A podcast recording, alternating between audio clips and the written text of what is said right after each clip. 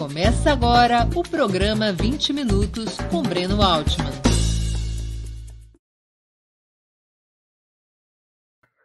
Bom dia. Hoje é 25 de agosto de 2022. Estamos dando início a mais uma edição do programa 20 Minutos. Nosso entrevistado será Marcelo Pimentel, coronel da reserva do Exército Brasileiro, formado pela Academia Militar de Agulhas Negras Ocupou diversas funções no Brasil e no exterior, tendo sido oficial no comando da 12ª Brigada de Infantaria em São Paulo, comandante do 18º Grupo de Artilharia de Campanha no Mato Grosso e oficial de Estado-Maior no Exército no Distrito Federal. Marcelo Pimentel é um dos principais especialistas em questões militares do nosso país. Antes de começarmos, queria lembrar a vocês como é essencial a sua contribuição financeira para a manutenção e o desenvolvimento de Opera Mundi. Vocês já conhecem as seis formas possíveis de contribuição. Assinatura solidária no site operamundi.com.br barra apoio. Inscrição como membro pagante de nosso canal no YouTube. Basta clicar em Seja Membro e escolher um valor no nosso cardápio de opções. Super chat, super sticker durante nossas transmissões ao vivo. Valeu, valeu demais quando estiverem assistindo aos nossos vídeos gravados. E o Pix a qualquer momento. Nossa chave no Pix é apoie.operamundi.com.br. Além dessas seis formas de contribuição, lembre-se sempre de dar like, de clicar no sininho e compartilhar nossos programas com seus amigos e nos seus grupos. Quem ainda não estiver inscrito em nosso canal, essa é a hora de fazê-lo. A mais eficaz de todas as armas contra as fake news é o jornalismo de qualidade. Apenas o jornalismo de qualidade coloca a verdade acima de tudo. E esse jornalismo que Opera Mundi busca oferecer todos os dias depende da sua contribuição, do seu apoio, do seu engajamento. Bom dia, Marcelo Pimentel. Muito obrigado por aceitar nosso convite. Uma honra ter sua presença no 20 Minutos. Um bom dia, Breno. Obrigado pelo convite. É uma honra para mim participar dessa conversa com você hoje. Marcelo, você tem usado sempre a expressão partido militar para caracterizar determinada atuação das Forças Armadas ou dentro das Forças Armadas. Por que esse conceito? Breno, eu, eu, uso o conceito e vou explicar por que uso, mas antes eu preciso dizer três coisas como introdução. Né? Primeiro, que as manifestações do meu pensamento, análises que eu fizer aqui, estão amparadas pela Lei 7.524 de 86, ou seja, um ano após o término da ditadura, que garante ao militar inativo, na reserva, o reformado, né, que são as duas situações do inativo, a livre expressão do seu pensamento e da sua opinião sobre temas de natureza política, ideológica, filosófica e de interesse público, independentemente dos regulamentos disciplinares. Então, às vezes em que eu mencionar pessoas civis ou militares, especialmente militares, que são meus colegas ou ex-colegas de profissão, porque não deixamos de ser militares na inatividade, serão sempre em função das suas ações ou posturas políticas que necessariamente são de natureza pública. Né? E o que me move a participar desse debate nesta condição, sob esses parâmetros, é a minha contrariedade intelectual, em primeiro lugar, com a atual versão de um fenômeno sócio-histórico presente na trajetória do Brasil politicamente autônomo, ou seja, dos últimos 200 anos, do protagonismo político das cúpulas hierárquicas das Forças Armadas, entendidas as cúpulas hierárquicas como os generais, almirantes e coronéis ou capitães de mar e guerra, que são os topos das devidas carreiras do oficial. Né? Eu acho esse protagonismo, na sua atual versão, anacrônico, anti-histórico, impróprio, indevido, insensato e, às vezes, expresso de forma ilegal. E eu uso a expressão partido militar, Breno, é, por uma simples metáfora. Né? E tem três ou quatro fatos que surgiram ao longo desses últimos quatro anos que me fizeram resgatar uma expressão que já foi utilizada por analistas de diferentes áreas do conhecimento, né? o mais conhecido, Oliveiros S. Ferreira, editorialista do Estadão por acho que duas décadas, que empregava a expressão partido fardado para é, qualificar a sua análise sobre este protagonismo. Né?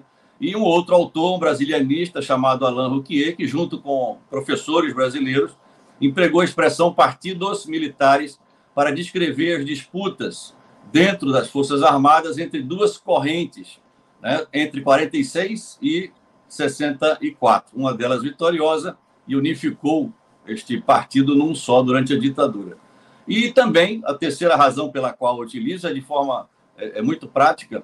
É, em 2019, quando eu descrevia para um oficial da minha convivência né, na ativa, onde estavam localizados no governo, que é encabeçado por um, uma dupla de oficiais do Exército, né, formados na AMAN nos anos 70, em 77 e 75, General Mourão e o Capitão Bolsonaro. Então, quando eu explicava para ele onde estavam localizados os outros generais e coronéis da geração 70 e também da minha geração, dos anos 80, eu sou formado em 87, esse oficial se virou para mim concordou que havia um aparelhamento e é, teve a seguinte conclusão: é, como espécie de justificação ou explicação para isto, é, o outro lado, quando governava, fazia o mesmo. Então eu percebi que pelo menos ele talvez representando a sua geração de oficiais, formada na AMAN na última década, é, se percebia como um membro, por ação das cúpulas hierárquicas de um partido, de um pensamento, de uma visão política, no conceito mais elementar, por exemplo, de Max Weber, né, da definição de partido. Então é por isso que eu uso a expressão é, para que se entenda que não é apenas uma ala militar, não foram apenas meia dúzia de generais, colegas de, do capitão Bolsonaro, que aproveitaram de última hora e embarcaram no governo ou na vitória eleitoral e participaram do governo. Trata-se daquilo que todo partido faz: organiza-se, articula-se para chegar ao poder, ocupa o poder e, uma vez no poder, busca manter-se no poder. Então, foi por isso que eu, que eu comecei a usar essa expressão. Quando você fala em partido militar, você estaria se referindo alguma espécie de anomalia na história das Forças Armadas, quando essas vivem períodos de politização provocados por determinados grupos, ou o conceito também se referiria a uma possível tutela que as Forças Armadas, em especial o Exército, exerceriam ou teriam exercido sobre o Estado desde a origem, desde o período entre a Guerra do Paraguai e a proclamação da República, por exemplo. Por isso também, Breno, você levou, levantou muito bem né, é, a tutela né, dos, das cúpulas hierárquicas, eu insisto em dizer, né, às vezes em que houve protagonismo das Forças Armadas ou de militares, integrantes das Forças Armadas, sempre foram as cúpulas, mesmo que as iniciativas tivessem partido algumas vezes de bases, que assumiram este protagonismo, inaugurando regimes, né, ou modificando o sistema de governo, é, por intermédio de várias ações que estão nos livros de história. Como você bem frisou no marco histórico do final da Guerra da Tríplice Aliança, ou a Guerra do Paraguai, né, em 1870, isto ficou muito claro com os atos preparatórios da proclamação da República. Né? Houve um componente militar muito forte nas forças sociais da elite brasileira é, que deflagra, deflagraram a República. O próprio pensamento positivista esteve, que era o positivismo nascente, né, no século XIX, é, aplicado já naquela segunda versão do Augusto Conte, da própria religião positivista, né, foi muito difundido na escola militar da Praia Vermelha, pelo tenente-coronel Benjamin Constant Boteiro de Magalhães, que influenciou decisivamente na fundação da República. E ao longo da República, né, o primeiro tenentismo que desde a fundação da República até meados da primeira década do século XX, com a eleição do Marechal Hermes, naquela oposição Rui Barbosa, Marechal Hermes, né, civilistas e militaristas, digamos assim, é, deu uma arrefecida durante a Primeira Guerra Mundial. Vieram as missões militares estrangeiras, europeias, principalmente francesa e alemã, que eram os expoentes bélicos é, do mundo ocidental naquela época, e tentaram profissionalizar as Forças Armadas para evitar exatamente esta projeção política de suas cúpulas. Mas, 100 anos atrás, no 5 de julho de 1922, se inaugurou então o segundo tenentismo, né, com aqueles episódios dos 18 do Forte. Que, aliás, é onde. O tenentismo não, não seria o primeiro em 22? É, o, é, o, José Murilo de Carvalho, que é um autor muito importante, que analisou ao longo de toda a sua trajetória acadêmica é, este protagonismo, no livro, se não me engano, Forças Armadas e Política do Brasil, que teve uma reedição agora no início do atual sim, governo. Sim, sim. Ele, ele, ele menciona esse primeiro tenentismo do início da República ah. e depois da Segunda Guerra, né, após a Revolução Russa, né, após o final da Segunda Guerra, esse segundo tenentismo, já trazendo para o espectro das visões políticas dos militares, desde a esquerda revolucionária até a direita fascista. Então, você vê, vê presentes, a partir do 22, né, do 5 de julho de 22, e o segundo 5 de julho, 24, aí em São Paulo, né, o Miguel Costa juntou com a coluna do Prestes, que veio do Sul, e fundaram a coluna Prestes, depois de internada na Bolívia, depois de três anos, e o Prestes pra, passou a abraçar esse protagonismo é, no campo da esquerda revolucionária, né? Culminando com o próprio golpe de 30, sem a participação de Prestes, mas com os tenentes de 22 anistiados pelo movimento de Vargas. E durante a década de 30 é evidente, né? A própria intentona de 35, o Estado Novo, que utilizou uma fake news, né? De um capitão integralista, o capitão Olímpio Mourão, o famoso plano Cohen, que foi levado pelo general Dutra e Góes Monteiro para Getúlio Vargas como justificativa da fundação do Estado Novo, um alto golpe, mando militar. Não se pode esquecer que Getúlio Vargas foi aluno da escola preparatória de Porto Alegre, né? Saiu do, durante o curso. E ao longo da, do próprio Estado Novo, até 45, foi um golpe, ou uma renúncia forçada do presidente Vargas, por ação do general Dutra, e a, a, eleição de 45 teve dois generais, Dutra e Eduardo Gomes, né? o brigadeiro Eduardo Gomes. E desde 45 até 64, em todas as eleições presidenciais, havia pelo menos uma chapa é, com um general ou um brigadeiro. Né? Jorge Stavro, Eduardo Gomes, o próprio Marechal Lott, né, que surgiu em 55 como garantidor, por intermédio de um golpe preventivo para evitar o golpe da ala ligada ao DN, né, das cúpulas hierárquicas do Exército, principalmente, e teve um papel proeminente no governo JK, tanto assim que se lançou a candidatura em 60, perdeu para Jânio, mas continuou líder de uma corrente dentro do Partido Militar. Né? É, então, os eventos é, de 61 até 64 tiveram esse protagonismo muito evidente.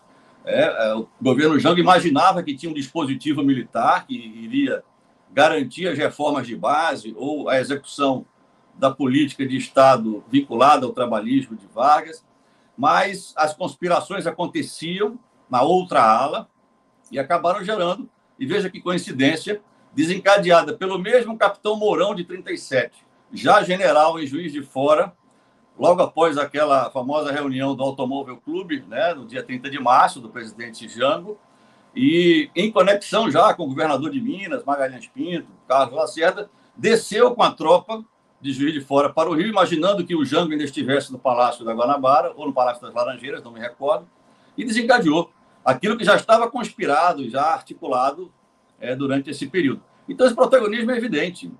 E eu uso a expressão partido porque desta vez, Breno, e isso talvez confunda um pouco as análises daqueles especialistas em análises desse, dessa versão anterior do protagonismo, que redundou na ditadura, desta vez, a ruptura institucional não faz parte da ação planejada de natureza política de conquista do poder. Os, os militares, as cúpulas hierárquicas, chegaram ao poder pelo voto em 2018. Podemos fazer várias considerações sobre essas eleições de 2018, mas, de fato, pelo menos sob o aspecto formal, foi absolutamente legal, avalizada pelas autoridades eleitorais, é, pela própria sociedade. E estamos aí às, vésperas de uma eleição em que se mantém uma chapa presidencial, composta pelo mesmo capitão Bolsonaro e por um outro general, o general Braga Neto, né, de três turmas mais modernas do que o general Mourão, E, e, tanto os militares que compuseram o governo e que ainda compõem, né, de forma bastante evidente, é, quanto outros militares estão se lançando em candidaturas. Então, é, a própria narrativa do golpe, a gente está aqui falando em golpe, né?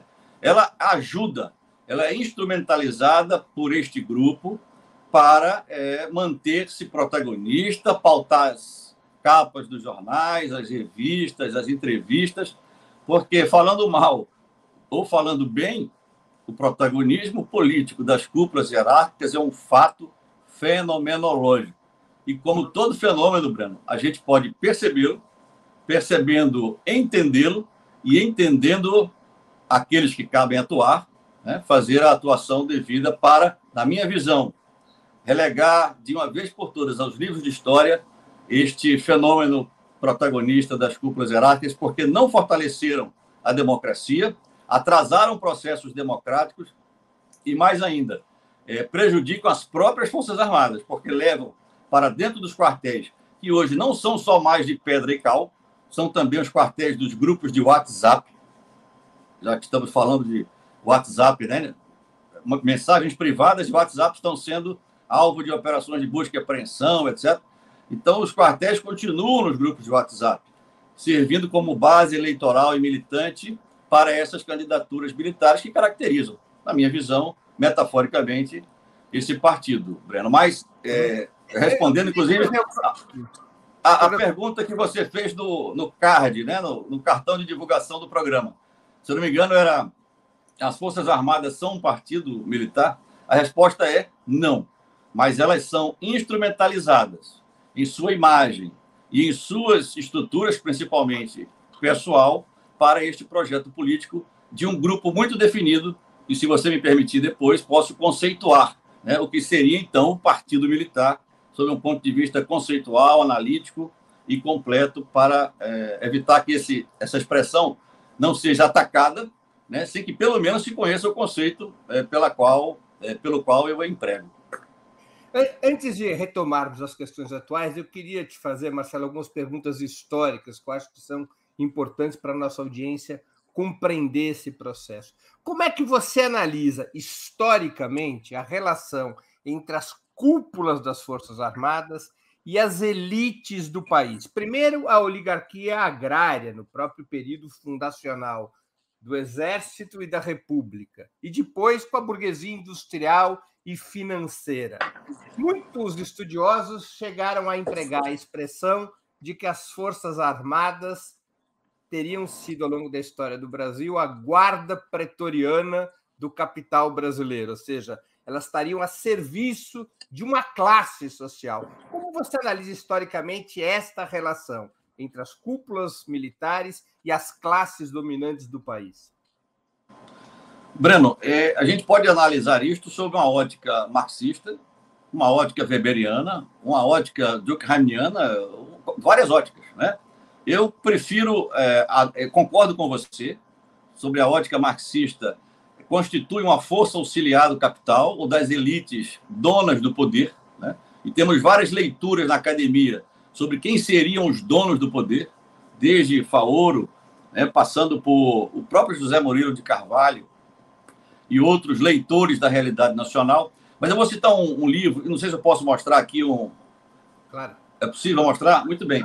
É, Trata-se deste livro, de José Murilo de Carvalho, é, na verdade, são dois livros em um, né? A Construção da Ordem e O Teatro de Sombras, em que ele analisa justamente é, o período do Segundo Império sobre a composição do Conselho de Ministros, do Senado do Império e do, da, da Câmara, né? da, do Parlamento, os deputados. E ali é muito presente, com dados muito bem analisados quantitativa e qualitativamente, essa aliança de é, senhores de terra, né, a, os magistrados, presentes de forma muito, até preponderante em relação aos senhores de terra, militares das cúpulas hierárquicas com títulos de nobreza. Não podemos esquecer que hoje, 25 de agosto, é o dia do nascimento do Duque de Caxias, de Luiz Alves de Lima e Silva, o único duque na nobiliarquia é, imperial brasileira histórica.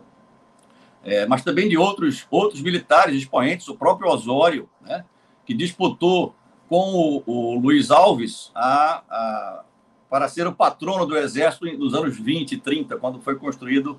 Né, e aí é bom ler Celso Castro também, a construção do Exército Brasileiro, os seus, as suas histórias e seus mitos. Né? Então, é muito presente essa aliança, senhor de terra, magistrados, militares e religiosos. Havia é, inicialmente, no, principalmente no início do Segundo Império, uma presença muito marcante de bispos, padres e, e alta cúpula eclesiástica relacionada à Igreja Católica, evidentemente. Né? E se você for analisar, fazendo um corte histórico, e nós saltarmos para a nossa conjuntura de 2022, você vai identificar elementos deste Segundo Império presentes na elite brasileira.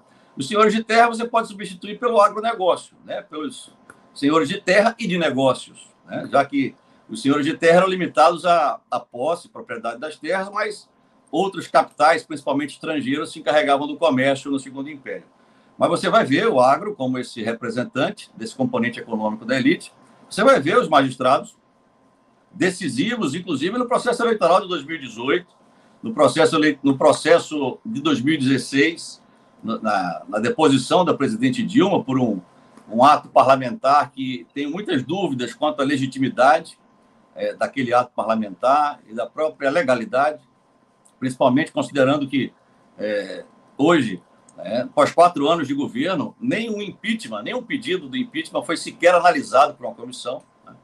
E você vai ver presente também elementos religiosos não mais vinculados à Igreja Católica, preponderantemente, mas a, a, a, os evangélicos, né, evidente, e os militares. Né? Não se pode esquecer que se a República começou com um presidente e um vice militar, Deodoro e Floriano, atualmente a República Brasileira, é, o binômio presidencial é um capitão de artilharia, da minha arma, inclusive, o capitão Bolsonaro, de passado muito problemático na, na sua carreira, e o general Mourão, também de artilharia, formado dois anos antes do capitão Bolsonaro. No Exército, o general manda em capitão, e militar mais antigo manda em mais moderno. Né? É, então, sim, Breno, concordo. Estamos, por isso que eu digo, é anti-histórico esse protagonismo, é anacrônico, porque eu posso até entender que no Império, um Brasil em formação de fronteiras, estabelecimento de relações com seus vizinhos terrestres, que houvesse este protagonismo político, seja pelo Partido Conservador do Luiz Alves, Duque de Caxias, seja pelo Partido Liberal do Marechal Osório, gaúcho, mas é, hoje, com a, o advento da instituição, da, da, Constituição de 88, do Estado Democrático de Direito, liberal, no sentido político da, da expressão, é, você não vai, não, não, não consegue admitir propriedade nesse protagonismo. É só observar o que aconteceu nesses quatro anos, principalmente, Breno, é, com a imagem da instituição Forças Armadas, perante a sociedade brasileira. Há uma clara degradação dessa, é, dessa imagem, dessa percepção de imagem, e, e a minha contrariedade é porque a imagem que era muito positiva em 2018 foi usada e ainda é usada como muleta eleitoral para projetos políticos pessoais ou de um grupo, que é esse grupo que eu chamo de, de partido militar. Marcelo, você situou o tenentismo como um episódio importante na disputa dentro do Partido Militar, ou seja, na disputa política dentro das Forças Armadas. É, o que, que, representava o tenentismo? Qual, qual, era a colisão política interna que o tenentismo trouxe para as Forças Armadas? Eu complemento essa pergunta com outra. Como é que as Forças Armadas lidam nas suas escolas com dissidências militares tal qual o tenentismo, e em especial a coluna liderada por Luiz Carlos Prestes. É, muito bem. O processo interno brasileiro do tenentismo tem muita relação com a conjuntura internacional, Breno. Né? A gente tem que ver que, de certa forma, é, o tenentismo é, reproduzia, ou esse, esse ativismo militar nos anos 20 e 30, reproduzia o cenário europeu. Né? Em relação ao nascente fascismo, a consolidação do fascismo na Itália, o nazismo na Alemanha, é, o próprio comunismo sendo servindo como inspiração para o, a, com a formação do Estado soviético, né, da União das Repúblicas Socialistas Soviéticas. Então é preciso saltar de fora para dentro. E nós vamos encontrar nos anos 20 e 30, certamente, como componente da elite nacional, até em nível intelectual, os militares. Né? Os militares é, tenentes formados na Escola Militar da Praia Vermelha e depois na Escola Militar do Realengo, né? na Vila Militar do Rio de Janeiro, que é a base eleitoral e militante do capitão Bolsonaro, desde que ele deixou a ativa do Exército em 88. Então, esse tenentismo nada mais era, na minha visão, simples, né? de acordo com o tempo que nós temos, a manifestação política da elite militar. E aí você vai encontrar uma variedade muito grande de manifestações políticas de acordo com os campos ideológicos. Como ele disse, desde uma esquerda revolucionária, o capitão Agildo Barata, o próprio tenente, capitão Luiz Carlos Prestes, né? até a direita fascista, ou simpatizante do nazismo, como os generais do início do governo do Estado Novo, né? o próprio general Dutra, o general Góes Monteiro, e o próprio capitão Mourão, né? o Olímpio Mourão, que era o, o o braço militar, o intelectual militar do movimento da ação integralista brasileira. Né? Então, você vai encontrar nesse tenentismo. O que é que caracteriza o tenentismo? O estado de indisciplina crônico nos quartéis. Né? Inaugurado lá no 5 de julho de 22, eu, eu vou esquecer o primeiro tenentismo, que é de dois séculos atrás. Vamos ficar no segundo, porque ele deflagrou o 64. Então, esse estado de indisciplina crônico ele foi utilizado também como pretexto para que as cúpulas hierárquicas do comando da instituição, é, com suas vinculações políticas com essa parte da elite, agissem para, restaurando a ordem interna nas Forças Armadas, também restaurar a ordem é, externa, ou seja, a ordem social.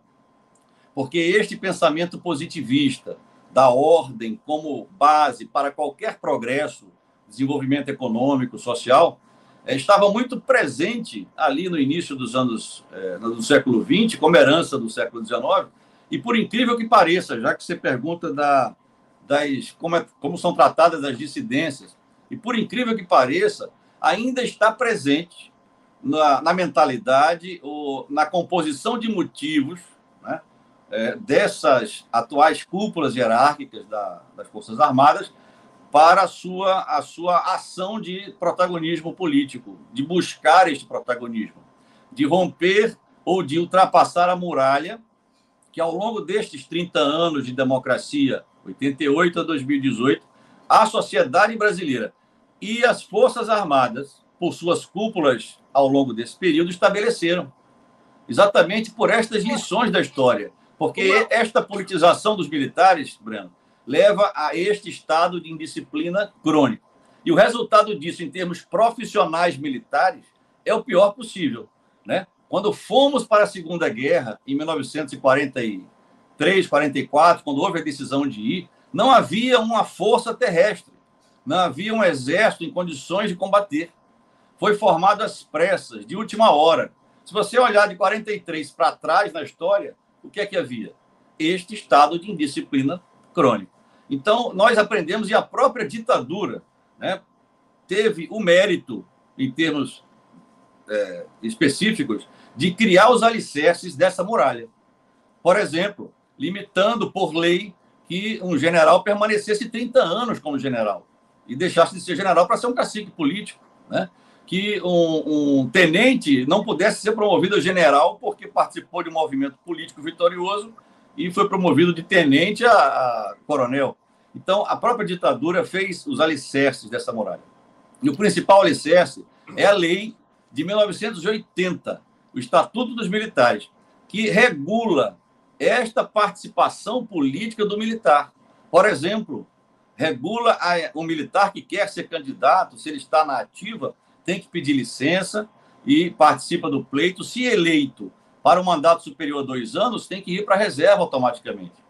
Militares inativos, está na lei, não podem usar a designação hierárquica. Veja o cuidado que a ditadura teve de evitar reviver aquele estado de disciplina crônico pré-ditadura. É, que o militar não use a designação hierárquica, coronel, major, general, capitão, em atividade político-partidária. Quando você vê hoje generais utilizando, na, na inatividade, utilizando é, como muleta eleitoral, como nome de urna, general Pazuello, por exemplo, a, ali há uma clara violação da lei, evidente, que cabe às autoridades é, tornarem isto um fato jurídico, mas há, digamos, uma traição até da própria intenção do legislador de 80, ou seja, do povo, né, que não queria que os seus militares, usando a imagem das Forças Armadas, utilizassem essa imagem esse, é, positiva como uma espécie de muleta eleitoral para fins próprios, para favorecimento da sua própria candidatura. Havemos de convir que isso influencia, principalmente no voto das pessoas que têm nas Forças Armadas é, um conceito é, elevado, etc., podem transferir para essas pessoas que, que indevidamente usam a imagem e o seu posto. Marcelo, o Brasil é... existiu no Brasil um fenômeno muito raro o, talvez aquele que tenha sido o militar de maior prestígio na sua geração nos anos 20, que era exatamente o capitão Luiz Carlos Prestes, veio a se tornar o principal líder do movimento comunista no Brasil.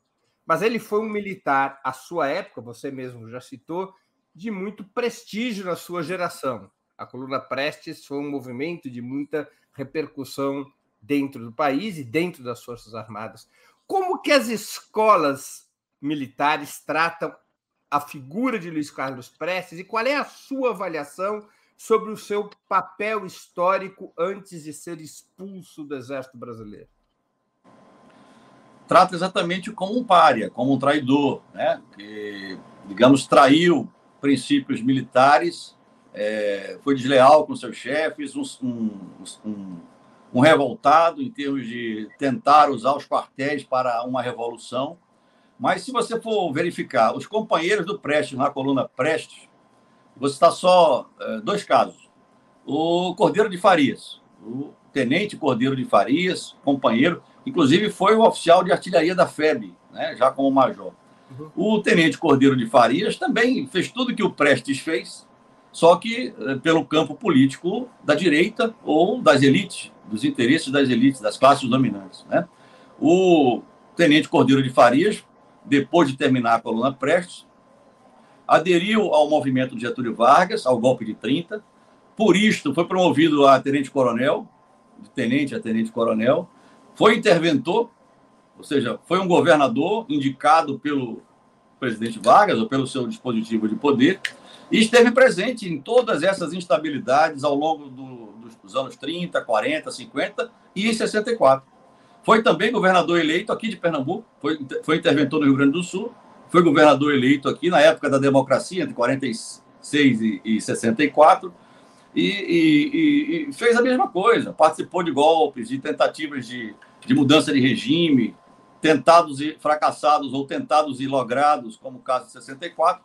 Então, demonstra, Breno, de forma muito clara, que por isso que a, o conceito de partido é muito importante demonstra de forma muito clara que este protagonismo é admitido, é tolerado até pelas elites, até pelas classes dominantes.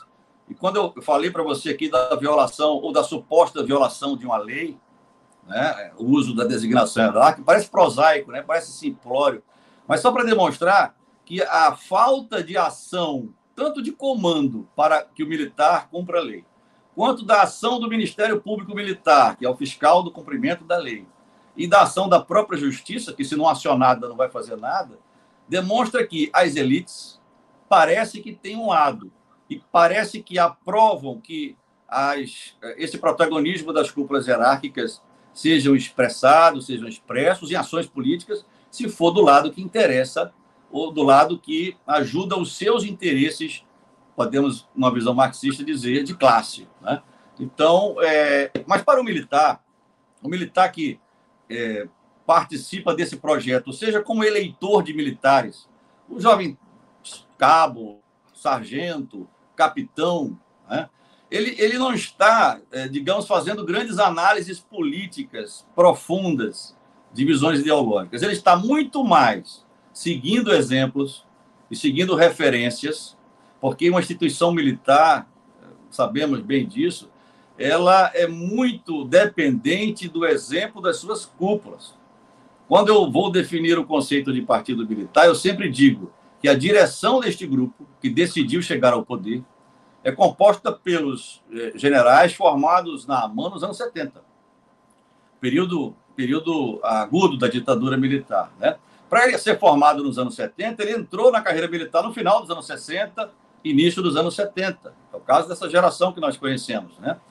Então, é, o que é que eles, cadetes nos anos 70, viam em relação às suas cúpulas hierárquicas? O mesmo que os atuais cadetes, que os atuais capitães, tenentes estão vendo em relação às suas cúpulas hierárquicas. No general, por exemplo, Braga Neto era chefe do Estado-Maior do Exército em 2020. É o cargo, segundo cargo mais importante. De um dia para o outro, na ativa, é, nem na ditadura, Breno, se utilizou militares na ativa em funções eminentemente políticas. Vira ministro-chefe da Casa Civil. Então, o tenente, o capitão, está vendo aquilo e vai usar aquilo como referência para sua carreira. Eu tenho que fazer uma carreira que é, me permita chegar ao final é, de acordo com os, os exemplos que eu estou vendo dos meus chefes. Porque aquelas relações de lealdade, de confiança, de camaradagem, de que o general Pazuello é simples assim, um manda e outro obedece, fazem todo sentido e são essenciais na formação militar, no dia a dia militar e no, e no cumprimento da missão militar. Mas quando elas são transpostas, por isso que eu insisto no, no caso da muralha, para entender, para desenhar, quando elas são transpostas para o mundo da luta política, que é naturalmente uma luta polarizada, né? ela disfuncionaliza a luta política a própria política e a própria sociedade, que é diversa em seus aspectos de interesse e aspirações. E, evidentemente, quando passa esta luta para dentro do quartel, disfuncionaliza o próprio quartel. Por isso que as dissidências, respondendo aquela pergunta que ficou talvez incompleta, hoje elas não são mais tratadas como nos anos 60 e 70, expurgo, né? demissão, prisão, exílio, é, aposentadoria compulsória de militares dissidentes ao golpe. Não estou falando nem da visão política ideológica do militar, se de esquerda, de uma esquerda revolucionária ou reformista. Né? Então, hoje, a coisa é tão gritante que uma simples postura minha, vou dar um exemplo meu porque não comprometo outros, né? de ser crítico em 2018, na inatividade, a esta militância política da minha geração, que eu via já há alguns anos, é, eu fui taxado é, de é, esquerdopata, Lamarca, não me chamaram de Prestes, poxa, podiam ter me chamado de Prestes, pelo menos, né? De, que mais? É, comunista, né? apesar de é, ter votado no PT e com muita convicção no, no, Fernando Haddad no segundo turno, e repetiria meu voto se as condições fossem as mesmas, né? E, e apesar disso, fui taxado e fui excluído mas uma exclusão não daquela forma draconiana, uma exclusão é, absolutamente dos grupos sociais. Né? Do, e o principal grupo social hoje, que inclusive está dando prisão e operação de busca e apreensão, são os grupos das redes sociais.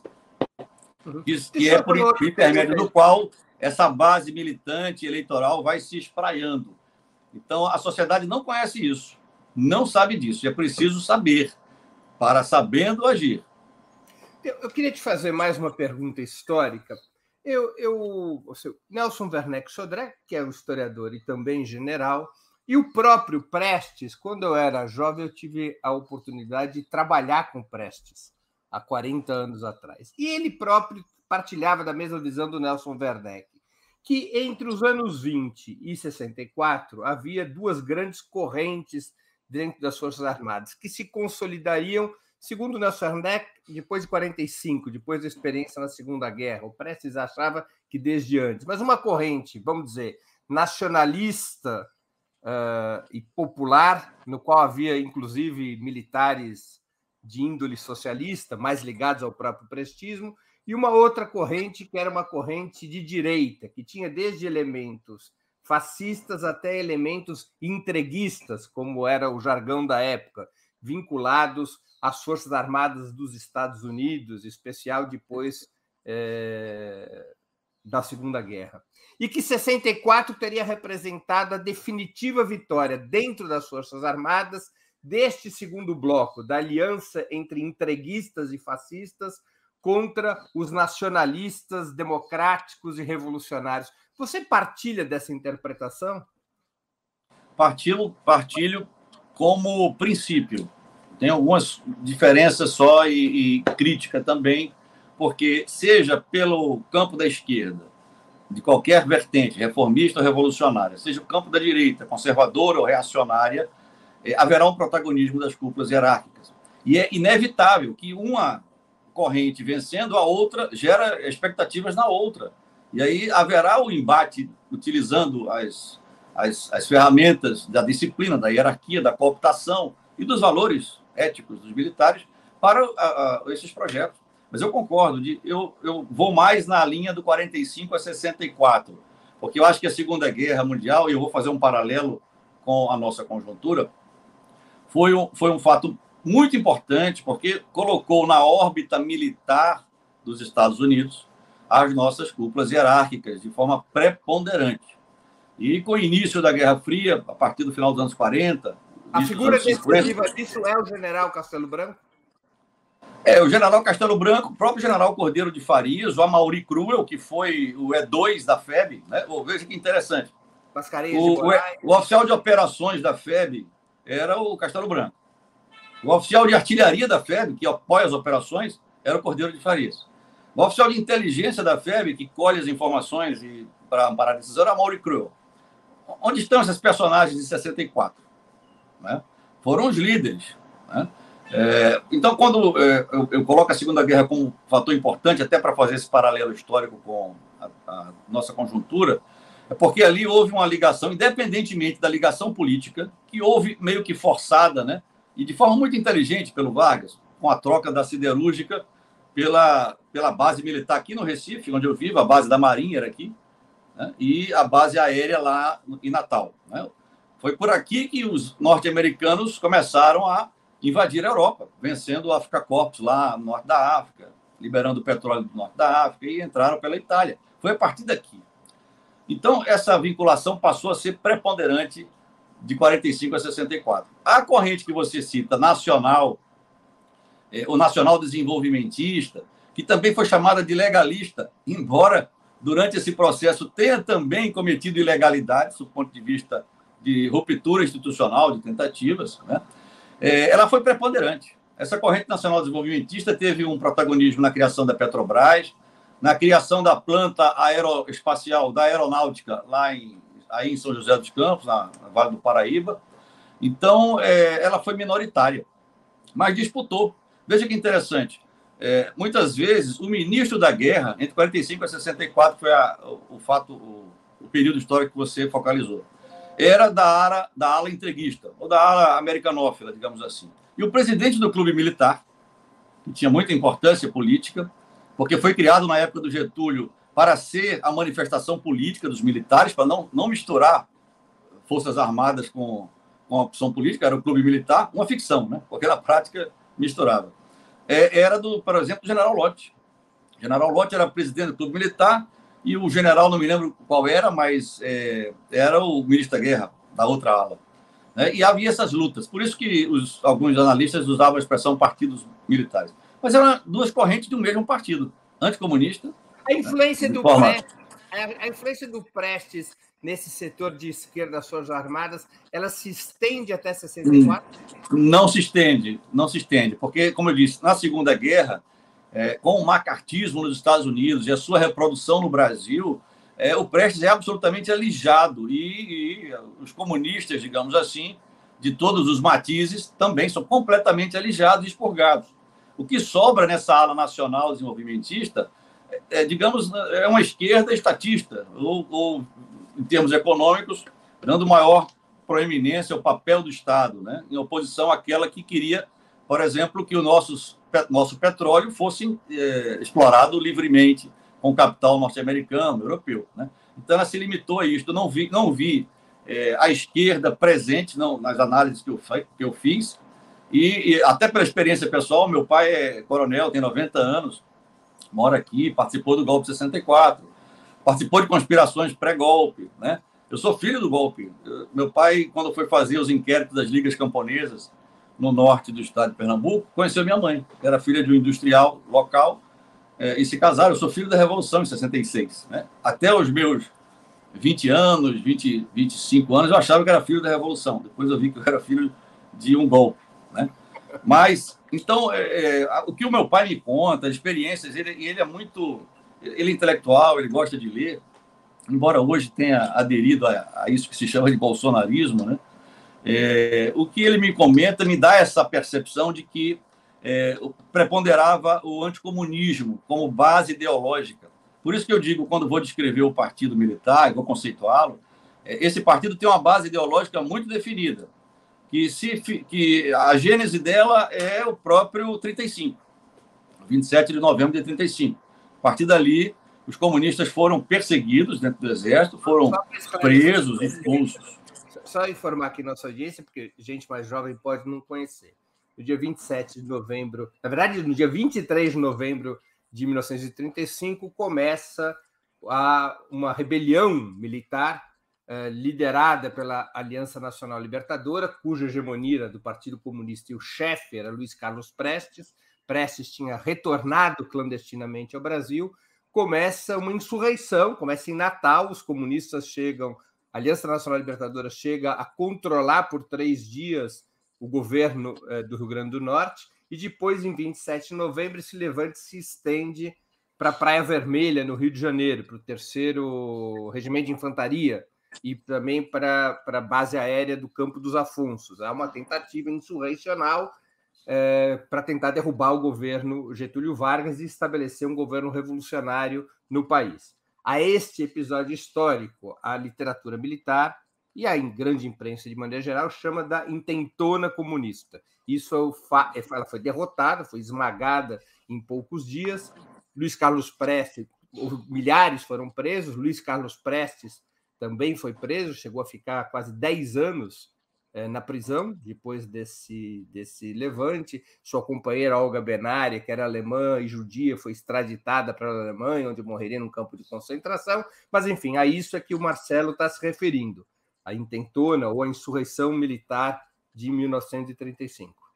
Acertei aqui? Só um complemento? Não, faltou só, vou só fazer um pequeno complemento. Antes de chegar no Rio, veio aqui para o Recife, né? Então foi, eclodiu em Natal, no terceiro, no, eclodiu em Natal, eclodiu no Recife, no 14RI. Na Paraíba. E no ter, não, na Paraíba veio, a Paraíba veio debelar aqui. Veio debelar, é, né?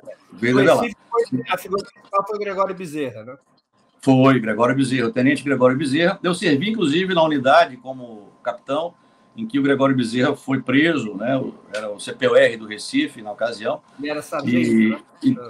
e ele era sargento, né? Do Partido Comunista Brasileiro, Partido Comunista do Brasil na ocasião. Então, veja, é, veja que coincidência. Natal e Recife eram as bases americanas. Né? Acabaram sendo as bases americanas depois. E dez anos antes eram é, os polos precipitados, né? A própria historiografia já deixou isso bem claro, de uma tentativa de iniciar uma revolução comunista urbana né, no Brasil.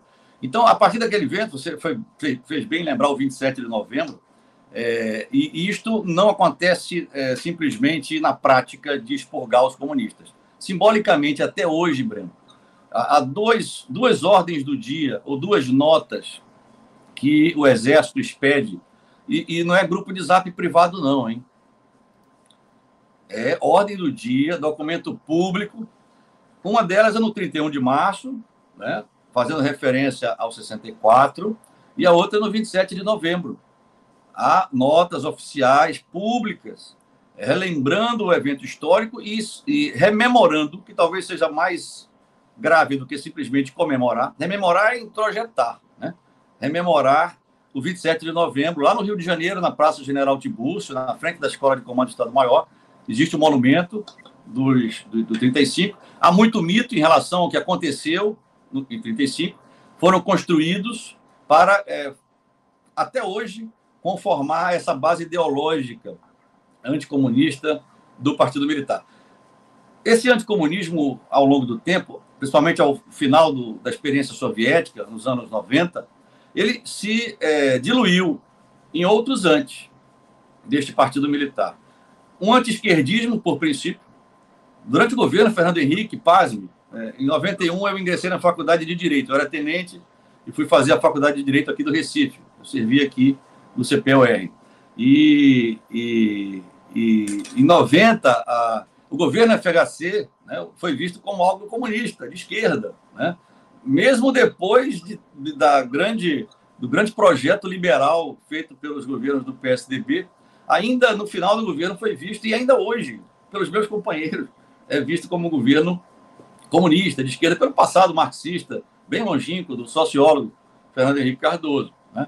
E isso se degenerou no. no Também era filho de militares, no... né? filho e sobrinho de militares. Filho e sobrinho de militares, né? Tem a nossa endogenia é muito flagrante, a minha experiência familiar demonstra muito. Da corrente nacionalista. Da corrente nacionalista. Embora a corrente nacionalista, como ele disse, era minoritária, né? em termos de, de protagonismo. Nunca logrou, por exemplo, vencer eleições. Né? O general Lott perdeu é, para o Jânio Quadros em 60, né? Então, é, esse anti-esquerdismo se projetou no antipetismo, desde o início, desde o governo, o governo Lula, né? o antipetismo. Quando a presidente Dilma assumiu em 2010, além do antipetismo, é, aquela geração dos anos 70, que era jovem, da mesma idade da presidente Dilma, e estava sendo preparada nas academias militares, nos cursos operacionais, para lutar a anti-guerrilha, ou anti-terror, ou anti-guerra revolucionária, insurrecional, é, já era general. Né? A geração 70 chegou generalato no início do governo Lula. E ao alto comando no início do governo Dilma. Então, é, eu sempre reputo como causas, motivações desse processo de recidiva do protagonismo, porque isso não é um evento, é um processo fenomenológico, tem sua trajetória histórica, né? É, social também. E as mídias sociais são importantes nisso. Então, coincidiu, a presidente Dilma e a sua reeleição em 14 foi catalisador, de, e por, por, essa circunstância da geração, está no alto comando, da geração 70, deste projeto de poder, que teve na própria deposição da presidente Dilma, pelo impeachment, é, já as digitais, confessadas em livros, pelo próprio general Vilas Boas, pelo próprio presidente Temer, pelo general Etchegoyen, né, de reuniões feitas com o presidente Temer sem conhecimento do ministro da Defesa, sem conhecimento da comandante em chefe das Forças Armadas, nos atos políticos preparatórios para o processo de impeachment.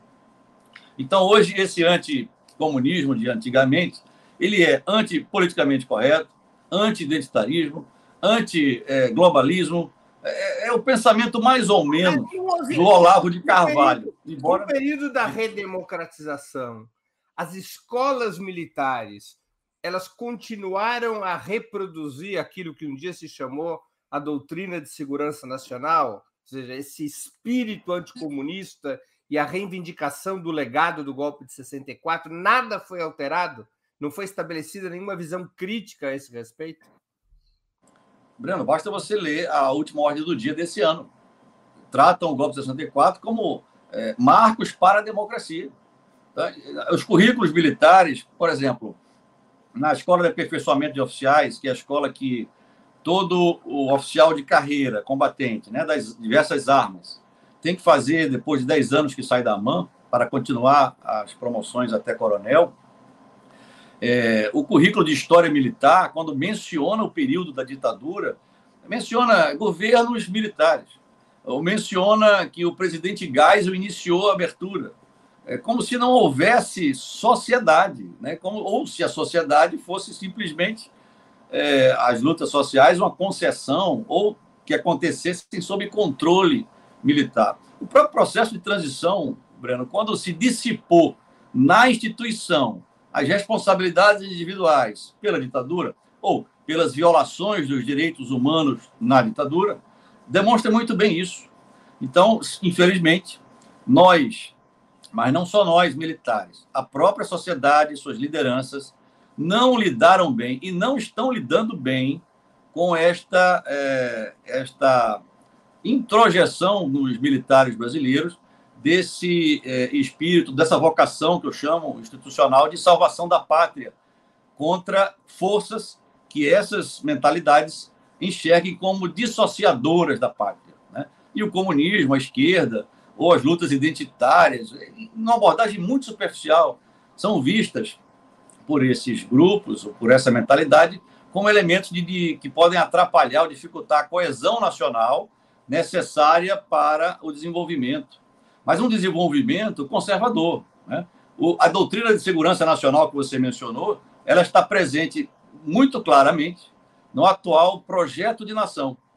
Um documento de uns três meses atrás, que o Instituto General Vilas Boas, junto com o Instituto Sagres e outro instituto, esqueci o nome, conformado basicamente por militares inativos, né? É, elaborou a partir de um cenário prospectivo para 2035. 2030, Brasil 35 chama, né? É, é, é um Aliás, cenário para 2035. É, é tem um, projeto de nação. E é o centenário da, da, da insurreição. Intentona comunista. É. é. um negócio impressionante, como isso é forte. O simbolismo, o simbolismo veja, veja que simbolismo. Você lembra que há uma semana a gente estava discutindo se o desfile militar de 7 de setembro seria na Presidente Vargas, como sempre foi, no Rio de Janeiro, ou se seria na Avenida Nossa Senhora de Copacabana, né? onde já houve, né? até, lá, até porque no aterro do Flamengo está lá o monumento aos mortos da Segunda Guerra, já houve desfile no Flamengo, já houve desfile em Copacabana. E você sabe que onde vai ser a comemoração do 7 de setembro, no Rio de Janeiro? No Forte de Copacabana. 100 anos atrás, no 5 de julho, o que desencadeou o segundo tenentismo, que gerou o 64. Então é simbólico, isso é cultuado de forma é, latente, de forma às vezes mais explícita, mas essa mentalidade de salvação nacional, de apresentar-se sobre o palco da política para mediar polarizações, é, não vou chamar poder moderador, mas é, é, é essa ação quase. moderadora, né? quase. É, essa ação moderadora está presente na mentalidade. Não, não fazem por maldade, Breno. Veja, não há uma legião do mal nas Forças Sim, Armadas. Não é moral. É um problema Estão movidos por essas, é, como eu digo, a base, né? a memória histórica de ser protagonista, sempre por intermédio das cúpulas, e a vocação institucional de ser protagonista para, inicialmente, nos primeiros 50 anos do Brasil independente, garantir as fronteiras, estabelecer as nossas, os limites territoriais no Cone Sul, mais tarde no, no, na Amazônia setentrional, e, e, e, depois que acabou a Guerra do Paraguai, a Guerra da Aliança, para manter a coesão interna, que é a doutrina de segurança nacional, né? segurança e desenvolvimento. Então, está presente, basta ler este documento. Eu tive a oportunidade de ser convidado pelo professor Manuel Domingos Neto, que está elaborando uma coletânea de artigos, ensaios, analisando este projeto de nação. Né? E ao lê-lo, com detalhes para fazer um ensaio sobre o aspecto da defesa, parece que eu estava lendo as apostilas de doutrina de segurança nacional que estudávamos né? nos anos 80, ali na, na, no início da minha formação, e está muito clara. Um, um, só que desta vez, veja só que regressão. Dessa vez, você não consegue nem enxergar aquela ala nacional é, desenvolvimentista né, que esteve presente, como você bem explorou, naquele período entre 20 e 64, até 70, até o governo Geisel, pelo menos, é, ou de 45 até o governo Geisel, nem isto tem. É um projeto, eu não diria, não diria nem neoliberal, é um projeto ultraliberal. Né? Ali, por exemplo, estão ações de cobrança de, de, de fim da universidade pública, de cobrança do SUS, de é, militarização da educação básica, por intermédio deste projeto de escolas cívico-militares, né? ou seja, é praticamente multiplicar o pensamento filosófico político de Antônio Gramsci por menos um, né? e fazer a, a, a montagem de uma sociedade militarizada desde a base. Educação básica é ensino fundamental e ensino médio. Né? Então, isso tudo é um projeto. Mas é, muitos me criticam porque, não, você dá muita importância aos militares, no que tem acontecido hoje, no que aconteceu no processo da Dilma. É, eu não nego que haja outras forças, aquelas talvez do Segundo Império, né, reeditadas, presentes neste conjunto de, de, de, de forças reacionárias ou conservadoras que, que sejam. Mas o protagonismo é tão evidente pelo próprio binômio presidencial e pela ocupação da máquina governamental do Estado, desde os primeiros escalões até os escalões mais baixos. As escolas cívico-militares, Breno, são exemplo. Sargentos na reserva, tenentes é, QAO na reserva, capitães inativos, vão ser B10 de escolas públicas, centenas delas, Brasil afora, é, introjetando esses valores, tirando do professor que inclusive vai receber como piso salarial menos do que o bônus salarial de um bedel, de um militar bedel na antiguidade, de bônus. Né? É, é, tirando do professor essa, essa, essa missão de formação é, intelectual, formação afetiva do aluno. Quem vai fazer isto é fora da sala de aula o sargento, né? colocando informe, fiscalizando o uniforme. É a questão da ordem, aquele positivismo é, arcaico, né? não é nem o positivismo de Durkheim, é o do Conte mesmo, do, da, da, fase mais mística do, do Conte. Né? E, e isso, isso é lamentável, porque representa um retrocesso imediato e um problema de médio e longo prazo. Porque as atuais gerações, como eu insisto em dizer, estão mirando o exemplo de ação e de postura político-institucional das suas chefias para balizar as suas carreiras, para balizar o seu desenvolvimento profissional. Né? Uhum. Antes de continuarmos, eu queria pedir novamente que vocês contribuam financeiramente com o Opera Mundi. Há seis formas de fazê-lo. A primeira é a assinatura solidária em nosso site, operamundi.com.br barra apoio. A segunda, se tornando membro pagante de nosso canal no YouTube. Basta clicar em Seja Membro e escolher um valor no nosso cardápio de opções. A terceira é contribuindo agora mesmo com o Super Chat. A quarta, nos enviando um super sticker. A quinta é através da ferramenta Valeu, valeu demais quando assistirem aos nossos programas gravados. A sexta é através do Pix. Nossa chave no Pix é apoie.operamundi.com.br. Eu vou repetir: apoie.operamundi.com.br. Marcelo, como é que seria possível explicar a adesão das Forças Armadas a Jair Bolsonaro? Como foi esse processo histórico em que generais se subordinaram a um ex-capitão em um alinhamento que parece estar próximo do incondicional? É muito bom, eu já adianto a resposta dizendo que o papel do capitão Bolsonaro é, neste projeto político das, da sua geração, que ocupavam o alto comando do Exército né, na última década, ele é um papel central, é um papel catalisador, né? mas não é o papel de idealizador nem construtor. A própria candidatura do capitão Bolsonaro foi lançada em 2014, alguns dias após o resultado da reeleição da presidente Dilma, em plena academia militar das Agulhas Negras. Nenhum deputado, ele era deputado na ocasião, nenhum político, nenhum deputado, chega ah, diante de aspirantes e se dirige aos aspirantes, ainda que de maneira informal, mas há centenas dele, é, dizendo que vai lançar sua candidatura, que vai levar o país para a direita, que vai morrer gente pelo caminho, que no Congresso apanha de bandidos, e terminar esse discurso de um minuto com o brado Brasil acima de tudo, em 2014. E isso não aconteceu à toa. Né? O que é que acontece, eh, Breno, em relação ao papel do capitão Bolsonaro? Eu vou explicar depois de dar o meu conceito do Partido Militar. Né? Então, é um grupo, o partido é um grupo é, coeso, não tem dissidência, Breno, nem aquela que você sugeriu de, épocas anteriores, nem a simples dissidência da crítica a esse protagonismo. Né? É, hierarquizado, disciplinado, é, informal, evidentemente, né? espécie ad hoc, né? funciona, funciona como, não tem registro. É, tem é, características autoritárias, basta ver é, o que é o governo né, atual, há quatro anos, é, ou características da autoridade militar aplicada fora do lugar.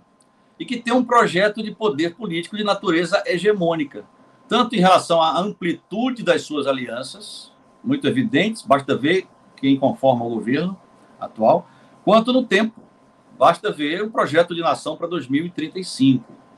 É, de forma que Bolsonaro pode ser ainda o agente deste protagonismo ou não, se for mais conveniente é, sacrificar o capitão, com conhecimento dele, evidentemente, para manter este protagonismo, que é o que interessa.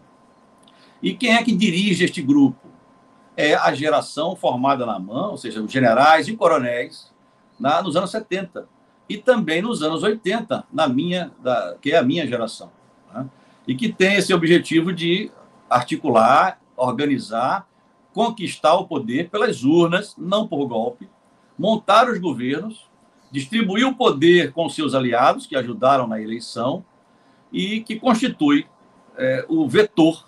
Este grupo constitui o vetor, ou seja, por sua ação, não é um, um fato social independente da minha vontade, depende da ação destas cúpulas. Foi fundamental que eles chegassem ao alto comando na última década para empreender este projeto. Ele desencadeia dois processos muito evidentes.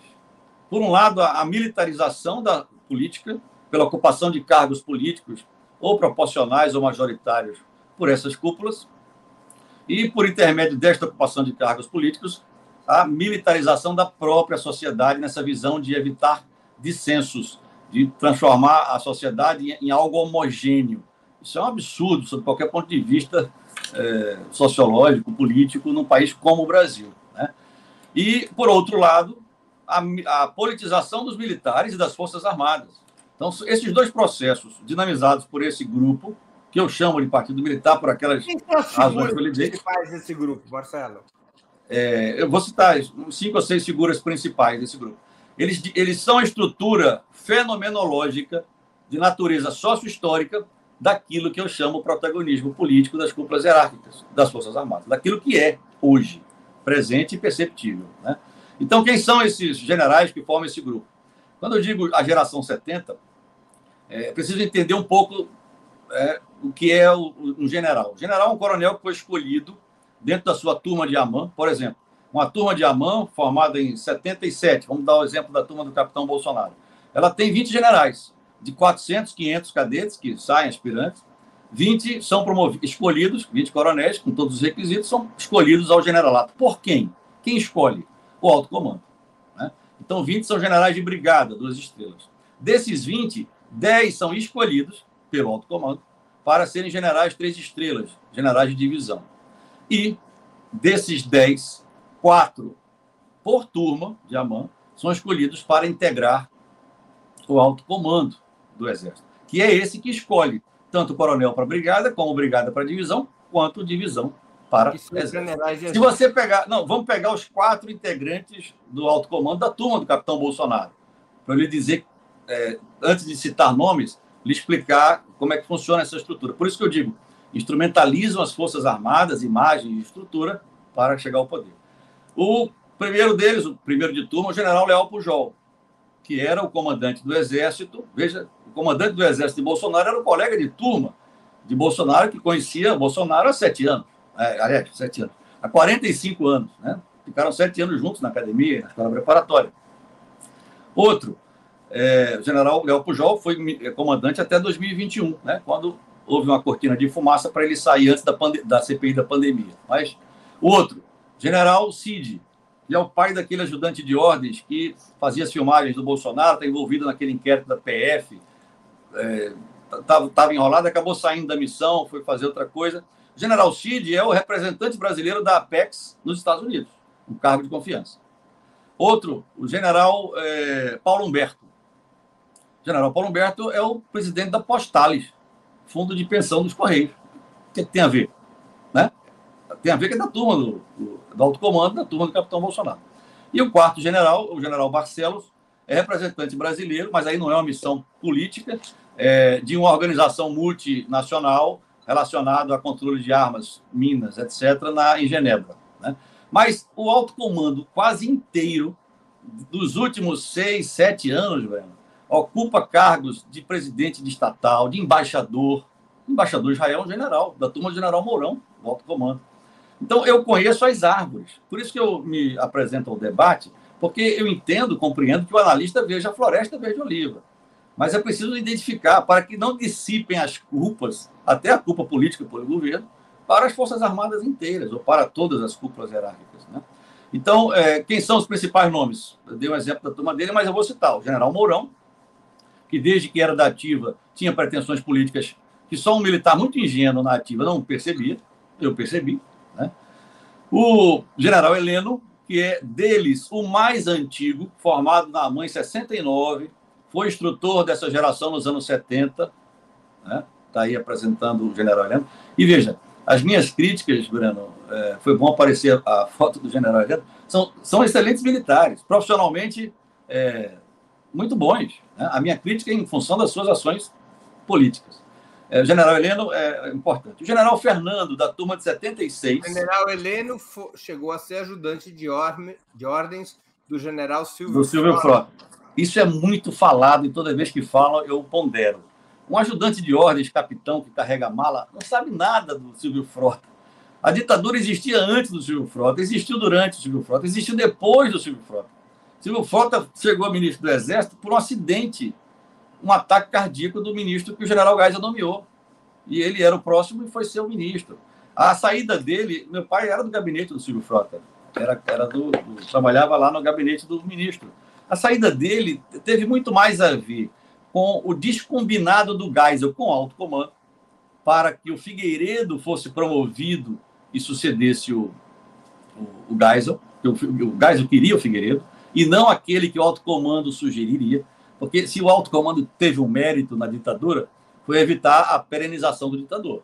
É, o, o alto comando temperava aquele nome que ia para o colégio eleitoral como representante da arena. Então, o Silvio Frota saiu. É, esse fato do general Heleno ter sido ajudante de ordens é irrelevante sobre o que aconteceu, sobre a atual conjuntura, na minha eh, opinião pessoal, evidentemente.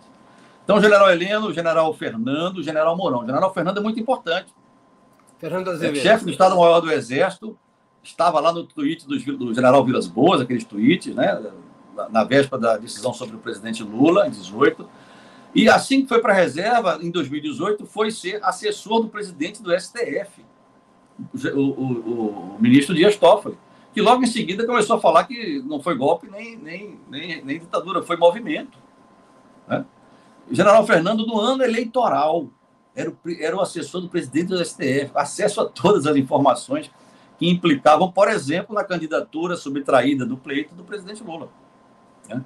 É, o general Fernando depois foi ministro da Defesa do presidente eleito. Ficou até 2021, saiu junto com o general Léo Pujol na cortina de fumaça antes da CPI. Precisavam sair antes da CPI, porque a CPI, se quisesse, descobria porque o general Pazuello foi parar lá no Ministério da Saúde junto com a opção de militares ativa, né? mas não quis. E eles saíram antes, foram avisados que haveriam uma CPI, né? até pelo contato que já tinham com as autoridades do Judiciário.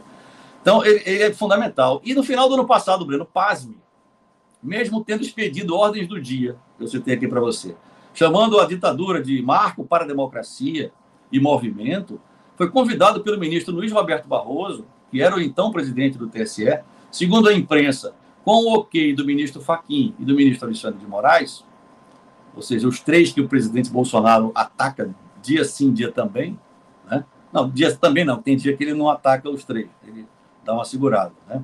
O roteiro dele é bem explicadinho lá o que, é que ele tem que fazer. Então, o ministro Luiz Roberto Barroso convidou um general que foi ministro da Defesa para ser diretor-geral no ano eleitoral de novo, quando a, colegas de turma dele estão concorrendo a todos os cargos políticos possíveis, inclusive general Peternelli, deputado general Peternelli, que usa a designação hierárquica indevidamente como deputado é, de turma do general Fernando é companheiro. Então, o general Fernando é importantíssimo, porque é uma espécie de ponte do Partido Militar com aquelas outras forças né, que você citou lá do Império, que hoje é o, é o, o Conrado Ubner Mendes, o professor da USP, usa é, magistocracia, né? É, poderia alguém, alguém, alguém do judiciário poderia chamar o partido da justiça, o partido do juízo, como metáfora, evidentemente, né? Então, é, esses são importantes. E não esquecer que o general Braga Neto, o general Ramos, também são importantes, porque são aqueles que é, são mais próximos do presidente Bolsonaro, do capitão Bolsonaro. São mais amigos. Para entender a dinâmica. O Bolsonaro é que convence os generais a se associar ao seu projeto ou são os generais que inventam o Bolsonaro como a via de retornar, através de eleições, ao controle direto do poder político? É exatamente a segunda opção. O Bolsonaro é utilizado, né, com concordância dele, claro, ele já estava na prateleira desde 1988. Né, ele foi usado, ele sabe que é usado. Ele foi usado inicialmente para ser transformado de estorvo do Exército a minha geração e a geração dos anos 70, que disse ao eleitor brasileiro em 18 que Bolsonaro era mito, mentiu, enganou. Né? o eleitor brasileiro. O próprio general Santos Cruz disse, e hoje apresenta-se como dissidente contra Bolsonaro só, hein? não contra o projeto político, nem o seu próprio protagonismo político. Né? Até outro dia ele era candidato a alguma coisa pela terceira via. Né? Então, mas antes de responder, que ele, eu já, já respondi, né? mas falta complementar com dois nomes a direção do Partido Militar. O general Vilas Boas, que foi comandante do Exército de 2015 a 2018, período que inclui a deposição da presidente Dilma pelo, pelo impeachment, é, na minha opinião, ilegítimo, e a própria eleição de 2018. E o general Etchegoi, que é, foi o ministro do GSI do presidente Temer, isso já estava acertado bem antes, né? o apoio ao presidente Temer foi nesse sentido, de participar do governo do presidente Temer, que foi o responsável também por militarizar o Ministério da Defesa, retrocedendo uma conquista da sociedade e do próprio Exército, da Marinha e da Força Aérea, desde 99, né? que era o Ministério da Defesa é, civilizado, no sentido genérico da expressão, pelo menos em suas cúpulas, como é o Pentágono, como são os ministérios de defesa dos países europeus que têm forças militares operacionalmente e estrategicamente efetivas. Né? Então, quando o ministro Etchegoyen assumiu, re, é, reconstruiu o GSI, que tinha sido é, extinto pela presidente Dilma, reassumiu também o controle do sistema brasileiro de inteligência, o CIS-BIM. E foi um, eu chamo de vanguarda do Partido Militar no governo Temer, que criou condições para que aquele estorvo do Exército, desde 2010, 2014, sendo trabalhado internamente para virar mito dentro do Exército. Abra o vídeo de 2014, que o próprio Carlos Bolsonaro colocou na, no YouTube, do Bolsonaro sendo ovacionado por aspirantes oficial em 2014. Esses aspirantes são capitães hoje. Então ele foi construído o mito dentro do Exército. Em 2018, 17, 18, aquele mito saiu já com é, os militares atrelados à sua imagem eleitoral, ou seja, aquela imagem positiva que o Exército tinha, ainda tem, mas em, maior grau antigamente. Foi colada numa candidatura, porque os militares foram vistos apoiando aquilo, aquele projeto, aquela pessoa. E o Exército de 1988 quando eu saí, aspirante na mão, né, é, praticamente é, execrou e proibia de entrar em quartel. Então, é, essa geração fez esse trabalho. É, em 2018, o general Vilas Boas, o general Etchegói, o general Vilas Boas dentro do Exército, o general Etchegói dentro do governo Temer, são ambos gaúchos da mesma cidade. Basta ler a memória do general Vilas Boas, que o Celso Castro publicou, né, baseado numa entrevista que fez. Está é, tá lá, é uma relação é, familiar. Né? Então, eles foram muito importantes para criar as condições para que esse fenômeno surgisse e convencesse os eleitores. E três fatos aconteceram que facilitaram isto. As duas denúncias contra o presidente Temer, em 2017, em abril de 2017, numa falha de segurança do GSI, que permitiu que uma pessoa entrasse com um gravador na garagem do Jaburu e gravasse o que queria do presidente Temer. Né? Claro, uma operação combinada com o Procurador-Geral da República de então. Né? Então, uma falha de segurança que acabou com a aliança política PMDB-PSDB. Depois daquele fato, o PSDB saiu do governo, ou a parte, os cabeças brancas, pelo menos, saíram do governo, ficou só ah, os Brunos Araújos, né, os, os outros mais, mais novos, que destruíram o PSDB em termos políticos, né? E acabou o pacto, acabou o amor. Quase que o presidente Temer é, se inviabiliza. Outro fato importante, Breno, a intervenção federal no Rio de Janeiro. Apesar de ter sido vendido. Braga pelo Braga Neto, general Braga Neto. Apesar de ter sido vendido como uma ideia de Moreira Franco né, e, de, e de Eliseu Padilha, Casa Civil e Segov, do Temer, ela foi idealizada pelo GSI, pelo Ministério da Defesa, já com o general Silva e Luna como ministro. O, o Jungmann foi deslocado para um, um Ministério Café com Leite, chamado Segurança Pública, criado só para ele. O Jungmann é pernambucano, meu conterrâneo. Silvio Luna também é pernambucano, era o secretário executivo do, do Jungmann. É, eu estava nativo e via o que, é que o ministro Raul Jungmann fazia, em termos, quando ele vinha para o Recife. Né? Eu servia aqui na ocasião. Né? Então, quem mandava no Ministério da Defesa era o general Silvio. Então, Ministério da Defesa, GSI e uma figura também muito importante, embora não seja general quatro estrelas, general Santos Cruz, que era no Ministério da Justiça o chefe da Secretaria Nacional de Segurança Pública, o dono da Força Nacional de Segurança. Então, esses três ministérios, Defesa, GSI e Ministério da Justiça, logo após a indicação do ministro Alexandre de Moraes para o STF, né, assumiu Omar Serralho, um político relativamente fraco, já em final de carreira. O general Santos Cruz participou dessa intervenção. E o Exército foi colocado na rua do Rio de Janeiro durante todo o ano eleitoral. O que você acha que foi eleito Itzel, Daniel Silveira, Rodrigo Amorim, Carlos Jordi, aquela onda né, que veio do Rio de Janeiro, a população carioca estava vendo o Exército atrelado a uma candidatura que tinha a segurança pública, ou a militarização da segurança pública, como sua bandeira. E a Vila Militar, e o Rio de Janeiro é a maior guarnição militar do Brasil, tanto em termos ah, absolutos, se juntar Marinha, Exército, Força Aérea, como em termos relativos à população local. Isso, isso é muito poderoso. E o terceiro fator que contribuiu para ah, o fenômeno virar mito para o brasileiro foi a, a, o lockout dos donos de transportadoras, mal chamado pelo jornalismo, pela imprensa brasileira, de greve dos caminhoneiros. Aquilo acabou com a economia, é, e, e, e o, o, Temer foi muito fraco com o Henrique Meirelles, e aquela intervenção a, acabou com a reforma da Previdência, porque com a, a intervenção, a PEC da Previdência, que estava pronta depois do Carnaval para ir, e, e dar ao Temer um capital, com capital, né, para a eleição, é, foi, foi travada. Também para barrar a nossa Previdência, porque a Previdência dos militares, bolada pelo Meirelles, era bem draconiana. Ou seja, acabava com a nossa integralidade de vencimentos na inatividade, acabava com a paridade de aumentos ativa-reserva, e, e, não tinha tantas vantagens como a que acabou sendo aprovada é, em 2019, já com o ministro da Segov fazendo tomar lá da cá, um general na ativa, general Ramos, de 79, que é a pessoa mais próxima, em termos pessoais, é, desde escola preparatória de cadetes do capitão Bolsonaro. Então, são essas as personagens, ou os personagens é, mais importantes deste, da direção deste grupo que eu chamo de, de partido. As Forças Armadas poderiam vir a apoiar alguma eventual tentativa golpista de Jair Bolsonaro? De forma alguma, Breno.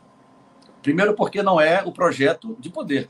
Imagine, se houvesse um, um golpe, que ia ser nessas candidaturas, milhares de candidaturas de militares às eleições. Né? Inviabilizaria isto, colocaria todo o sistema eleitoral sob, sob suspeita. Então, é, o projeto não é o golpe, mas o golpe é uma narrativa. E é sempre vinculado ao Bolsonaro, né?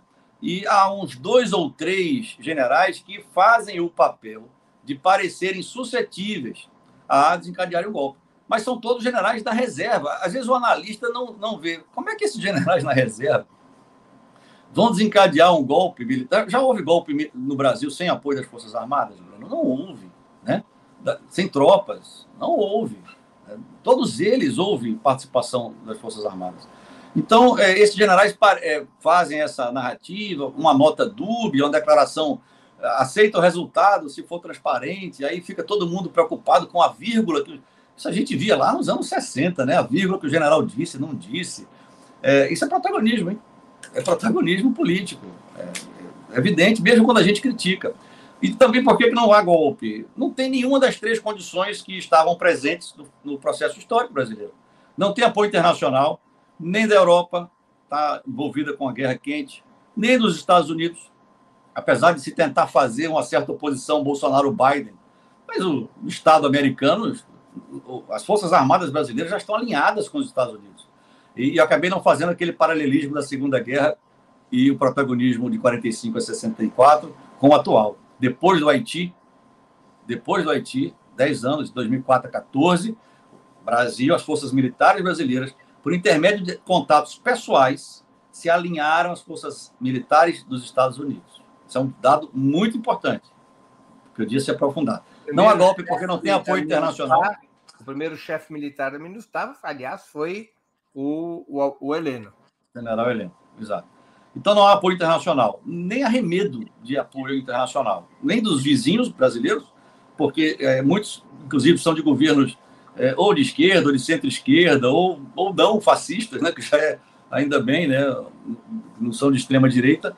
É, não há apoio da imprensa não há nenhum editorial, como houve em 64, pedindo a ação das cúpulas hierárquicas. Basta, fora o presidente. Não há. Pelo contrário, veja que interessante. Pode haver. Se houver uma tentativa de golpe da extrema-direita, pode ser que os editoriais dos jornais brasileiros, principais, Globo, Estadão e Folha, peçam até mesmo, olha só, que estratégia interessante, a, a, invocando o artigo 142 da Constituição Federal, tão falado e tão mal entendido, né? é, a ação das Forças Armadas, se o chefe do Poder Executivo se mostrar golpista, num ato, não em mensagem de zap, mas num ato de golpe, que acione as Forças Armadas, ou o STF, ou o presidente do Congresso Nacional, né, para restaurarem a lei e a ordem num quadro desse. E a, a percepção para a sociedade vai ser de que ó, as Forças Armadas evitaram o golpe. As Forças Armadas garantiram a posse do presidente eleito. Logo, as cúpulas hierárquicas das Forças Armadas que fizeram isso, como o lote em 55, devem ter protagonismo político no próximo governo, garantindo que não surjam outras tentativas de golpe. Então, é nesse sentido, Breno, que o golpe é vendido. E o terceiro fator, esse é o mais importante e pode parecer paradoxo, mas é que, além de não ter apoio internacional, apoio da imprensa, não tem apoio militar. Não, não, eu conheço os capitães, conheço os coronéis, os majores.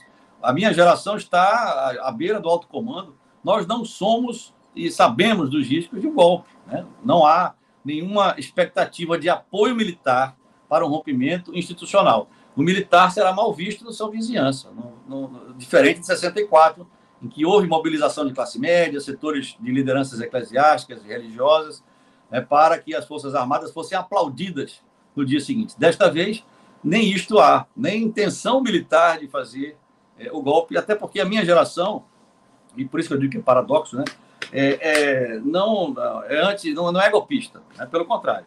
É, os golpes hoje são mais inteligentes e nem tem nome de golpe, né? Nem parece que foi um golpe. Os militares estão no poder, nas outras vezes sempre foram por rupturas, desta vez foi por democracia, e a gente está preocupado com o golpe do capitão Bolsonaro, que vai fazer isso com quem? Sara Winter? Com, é, sei lá, Daniel Silveira?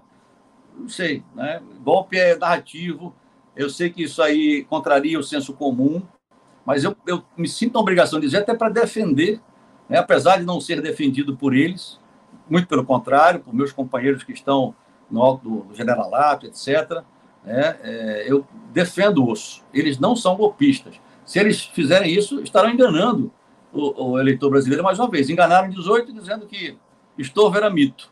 Né? E aí enganariam e trairiam o, o Brasil inteiro, promovendo qualquer ação de ruptura institucional violenta.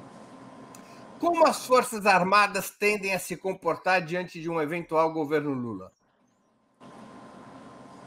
É uma pergunta muito interessante. Eu acho que o candidato Lula deve ser insistentemente é, perguntado sobre isso. Talvez até hoje, quem sabe, o Jornal Nacional, que é muito importante. O Jornal Nacional é muito importante na formação. É, a, os militares assistem o Jornal Nacional. Né? Então, é muito importante que se faça essa pergunta ao presidente Lula. É, eu acho que não haverá grandes problemas. Né? Já, já vejo movimentos de, de tentativa de aproximação com os entornos do presidente Lula de eh, generais que estão no alto comando hoje. Então, é evidente que não haverá nenhuma, nenhuma dificuldade do presidente, até porque toda essa é, isto que está sendo construído é para colocar sobre esses que eu lhe falei e sobre aqueles que estão no governo e no próprio capitão Bolsonaro as responsabilidades por essa por esse desvio funcional do, da, das forças armadas de modo a fazer o mesmo que aconteceu depois da ditadura. Né? É, coloco lá a responsabilidade em alguns e livro, ah, não a instituição, é, que essa não pode ser confundida nunca com o que faz as ações das suas cúpulas ou de quem quer que seja. Mas eu protejo o atual alto comando, que está em silêncio. Né? Você não ouve nenhuma declaração de general nativa do atual alto comando. São generais das turmas de 81 até 85. Então, o comandante é da turma de 80 é da mesma turma do ministro da Defesa, o general é, Paulo Sérgio, que é o ministro da Defesa, é da mesma turma do, do general Freire Gomes, de 80, que é a turma que está comandando o Exército agora, é o comandante do Exército. Então, eles estão calados, estão em silêncio, porque nesse jogo do mal policial, do bom policial, né, eles pretendem ser reconhecidos pelo próximo governo como a garantia de que é, vão conseguir governar. Agora, é, eu temo só pelas alianças amplas, embora creia que seja necessário, porque neste momento a aliança tem que ser ampla, ainda que o governo próximo não seja o governo que se imagina pelos campos mais à esquerda, progressistas, etc. Mas é um governo necessário para iniciar, Breno, a ação política muito simples para retroagir este movimento, este fenômeno de protagonismo político das cúpulas. Duas sugestões que eu ouso apresentar para quem vencer as eleições. Primeiro, recivilizar o Ministério da Defesa com alguém que não seja indicado pelos, pelos altos comandos, da, da, do Exército, da Marinha e da Força Aérea recivilizar o Ministério da Defesa e proibir. É, é simples assim: o manda e outro obedece. O comandante em chefe não é o presidente da República, das Forças Armadas. Proibir que comandos das Forças Armadas expressam documentos públicos rememorando o golpe de 64 ditadura ou o 27 de novembro de 1935. Já é, diante do contexto, algo muito importante, porque o exemplo vem de cima e arrasta. Então, no momento que parar de rememorar, se pode pensar em reformar ou revisar a maneira como o militar enxerga a instituição na história do Brasil e como ele se enxerga na instituição é, Forças Armadas, no Exército, na Marinha e da Aeronáutica. Então, essas duas medidas são fundamentais. Que não haja aquilo que, multiplicado por menos um, foi feito agora convidar militares para exercer cargos que não são militares. Por melhor que seja a capacidade do militar, por melhor que sejam as intenções do militar, principalmente se for das cúpulas hierárquicas, porque isso só vai multiplicar por menos um este fenômeno que vai estar continuar presente, né? E aí nós vamos ter esse protagonismo pela esquerda, pela direita, pelo centro, e é, a história não vai passar. A gente precisa passar algumas páginas da história do Brasil, senão nós vamos ficar marcando passo e, e, e dos, até separando o processo histórico dos nossos vizinhos. Nenhum país latino-americano que tenha tido ditaduras protagonizadas pelas cúpulas hierárquicas das suas forças armadas consente que as forças armadas rememorem os golpes, as ações militares que originaram as exceções democráticas. E nenhuma dessas nações, desses países vizinhos nossos, tem ministérios da defesa como o nosso. Então, essas duas ações estão, estão aí, é minha contribuição, e eu não passo disso, porque eu não sou militante, não sou político, jamais serei, é, embora tenha uma grande admiração e, e, e esperança que a política brasileira resolva ou ajude a resolver os problemas estruturais relacionados às desigualdades sociais e os problemas conjunturais relacionados à própria corrupção, etc. E nós possamos virar essa página da história e deixar o Partido Militar lá na, na, nas notas de rodapé da história do Brasil. Você acha que um eventual novo governo Lula teria que fazer o que acabou de fazer o novo presidente colombiano Gustavo Petro, que numa só canetada passou para a reserva todos os oficiais do alto comando do Exército? A realidade colombiana é um tanto distinta, aliás, é muito distinta da realidade nacional, da realidade brasileira. Por exemplo, a Colômbia enfrentou uma guerra civil de 60, 50 anos sem uma ruptura democrática. Não houve uma ditadura militar na Colômbia, apesar das Forças Armadas colombianas estarem envolvidas, né, talvez até por isto, né, em guerras é, inicialmente ideológicas, também em guerras e empregos contra crimes transnacionais relacionados ao tráfico de drogas. Né? A, lá, a, polícia, a Polícia Nacional é subordinada ao Ministério da Defesa, então existe uma, uma força que não é a força militar que lida com questões de GLO, por exemplo. Né? Então, talvez não seja um paralelo muito interessante a fazer. Até porque o Brasil e a, e a gente tem esta vocação, gostemos ou não gostemos. O Brasil, por formação do, sua, do seu povo, etc., da sua, do seu Estado, tem uma tradição de conciliação, né? de ações de baixo impacto. Não pode ser repetir a ditadura, tem que responsabilizar politicamente, pelo menos, não elegendo aqueles que é, é, criaram, recriaram esse protagonismo. Mas eu acho que não é necessário nada radical, não deve haver interferência, Breno. Isso é muito importante, porque muitas vezes a narrativa de tentativa de interferência, por exemplo, no processo de promoção ou em currículos de academias militares, serve de pretexto, né? Para emular a oficialidade a perceber que está sofrendo um revanchismo, um ataque da política. Currículos, mas sem reformar os currículos. Mas, mas para reformar, Breno, tem que reformar a cúpula. Não adianta eu, eu querer questionar o currículo lidando com o capitão, o tenente. Tem que é, reformar a cúpula. Por isso que eu digo: primeiro pega o Ministério da Defesa, reciviliza, coloca as Forças Armadas de novo, tira do, de cima do palco as cúpulas hierárquicas e bota debaixo da autoridade política do ministro da Defesa. Né? Então, é, a gente está num estado tão, tão grave que essa medida é fundamental. Depois, com essa autoridade civil política, depois de algum tempo, né, é, pode sim é, tentar fazer algumas reformas, algumas mudanças, mas sempre focando o seguinte, Bruno, a principal finalidade da defesa é usar o poder militar do país, do Estado, para garantir a soberania nacional, que não é só fronteira, tem aspectos econômicos muito relevantes, né? relacionados principalmente à ciência e tecnologia.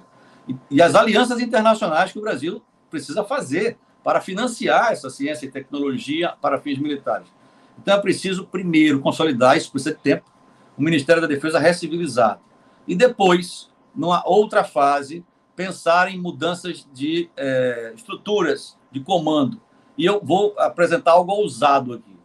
É, a estrutura de alto comando, ou seja, um colegiado de 16 generais, assessorando um comandante, é, talvez seja algo disfuncional para um exército da atualidade. Eu tive a oportunidade de trabalhar no Estado-Maior num projeto, veja que interessante, Força Terrestre 2035 em 2016, inclusive é, com o próprio general Santos Cruz, que vinha da MINUSCO, eu vinha de uma, de uma missão no exterior, e fomos trabalhar um grupo ali, é, pensando uma proposta de articulação, dimensionamento e capacidades da Força Terrestre para 2035.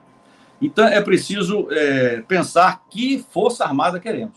Ainda precisamos de um alto comando é, parrudo desse, ou podemos imitar os outros países que visitamos né, e estudamos, que tem estruturas de comando mais simples, que não há comandantes de feudos militares, de comandos militares de área na mesma autoridade funcional do comandante operacional. Então tem que ser algo mais piramidal, lá em cima. Essa pirâmide está com o topo muito achatado.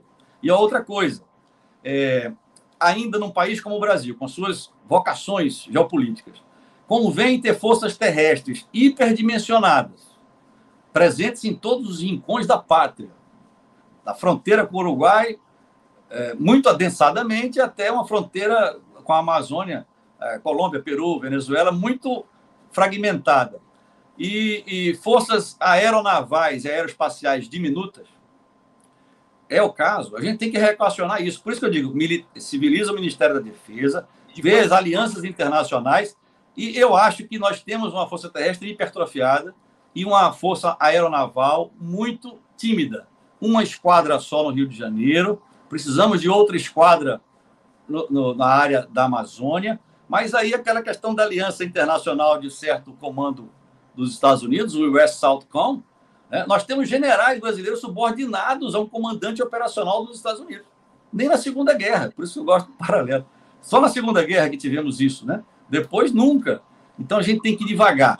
É, é famosa, não teve as aproximações sucessivas do general Mourão para chegar ao poder. Né? Então, nós temos que fazer agora os afastamentos sucessivos, sem nada brusco, senão esse barco vira. Né? Eu vou, eu vou 2013 está uma... aí para mostrar.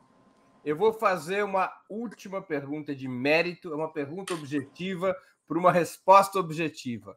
As Forças Armadas, as cúpulas das Forças Armadas, podem vir a oferecer perigo para o governo Lula? Não creio.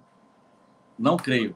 Não posso afirmar categoricamente, mas eu não creio que haja qualquer perigo institucional para o presidente Lula, porque muito mais pelo mérito político conciliador do próprio presidente, bastante flexível, do que pela rigidez eh, política ideológica ou de mentalidade da própria da atual cúpula do Exército, da Marinha, da Força Aérea. Não creio que haja dificuldades.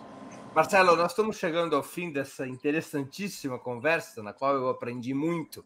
E eu queria fazer duas perguntas que eu sempre faço aos nossos convidados e convidadas antes das despedidas e dos agradecimentos devidos. A primeira, qual livro você gostaria de sugerir aos nossos espectadores? E a segunda, qual filme ou série poderia indicar a quem nos acompanha?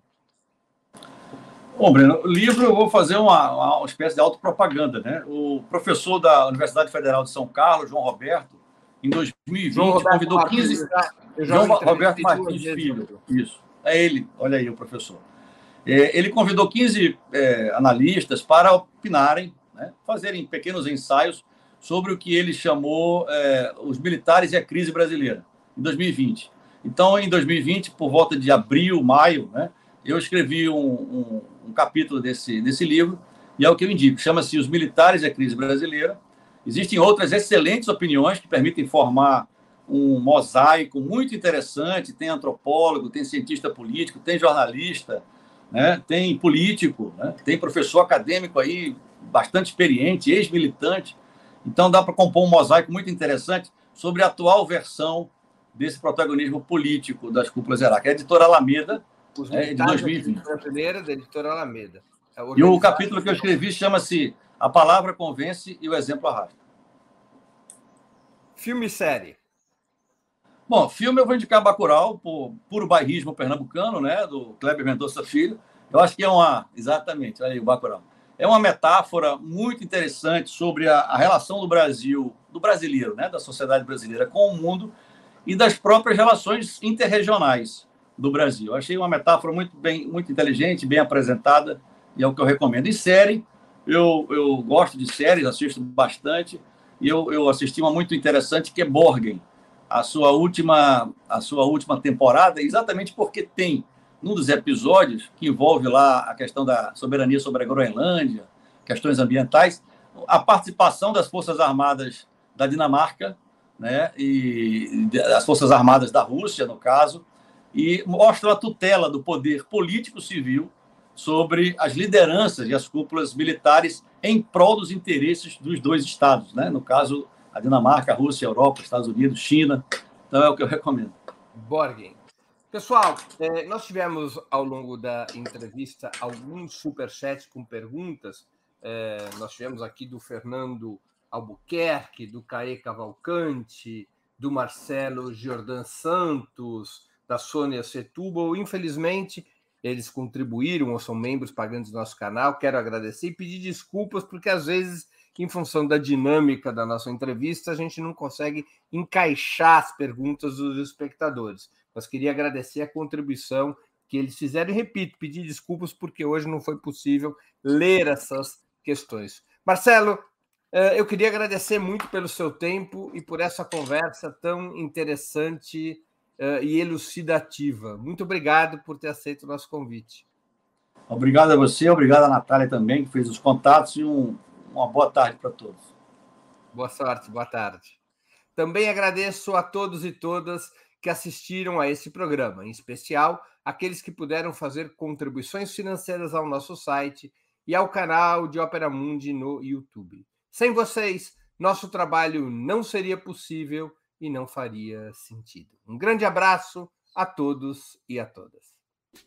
Para assistir novamente esse programa e a outras edições dos programas 20 Minutos, se inscreva no canal do Opera Mundi no YouTube.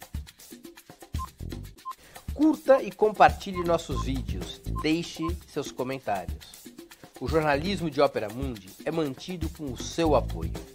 Faça uma assinatura solidária em www.operamundi.com.br. Com um pequeno valor mensal, você nos ajuda no desenvolvimento de um jornalismo independente e de qualidade. Obrigado pela audiência e até a próxima.